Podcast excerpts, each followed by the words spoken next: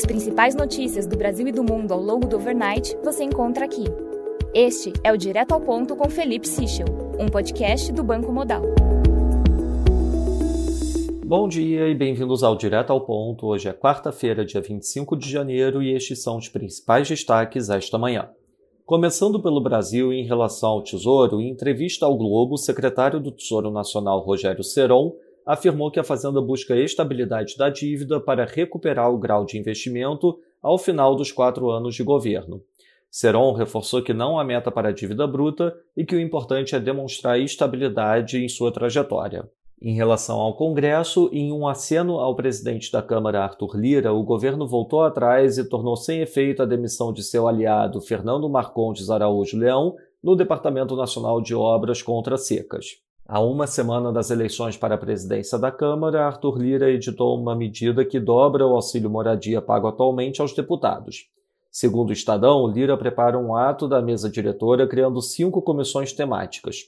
O objetivo é aumentar os espaços a serem oferecidos a partidos aliados, principalmente siglas menores.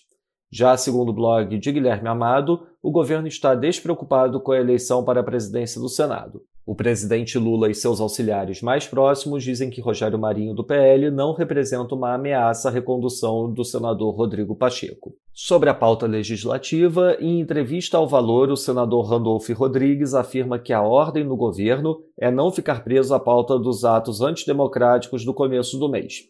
O senador indica não haver mais necessidade de CPI para apurar o episódio e afirma também que os principais desafios do novo governo são a necessidade de aprovar a MP 1160, que retoma o voto de qualidade no âmbito do CARF, a reforma tributária, o novo arcabouço fiscal, a nova fórmula de cálculo do salário mínimo e o ajuste na tabela do IR.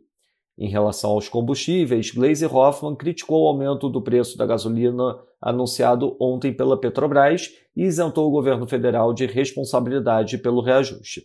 Ainda segundo ela, o governo vai trabalhar pela mudança da atual política de preços da empresa. Segundo a Folha, o comitê responsável por analisar indicações para a cúpula da Petrobras deu aval ontem para a nomeação de Jean Paul Prates à presidência da estatal. O indicado será apreciado pelo Conselho de Administração da empresa amanhã. Passando para o setor internacional, na Alemanha, o IFO Business Climate Index de janeiro teve leitura de 90,2 em linha com o esperado e acima da divulgação anterior de 88,6. As condições correntes tiveram leitura de 94,1, abaixo do esperado 95 e também abaixo da leitura anterior de 94,4. Já as expectativas avançaram de 83,2 para 86,4, acima do esperado 85.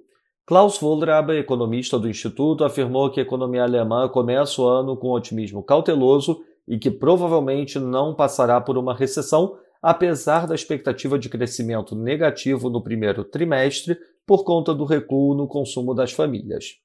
No Japão, o primeiro-ministro Kishida afirmou que a escolha do sucessor de Kuroda será feita levando-se em consideração as tendências futuras da economia e que a indicação oficial ocorrerá no dia 8 de abril. O primeiro-ministro também reforçou que ferramentas de política monetária são de responsabilidade do Banco Central.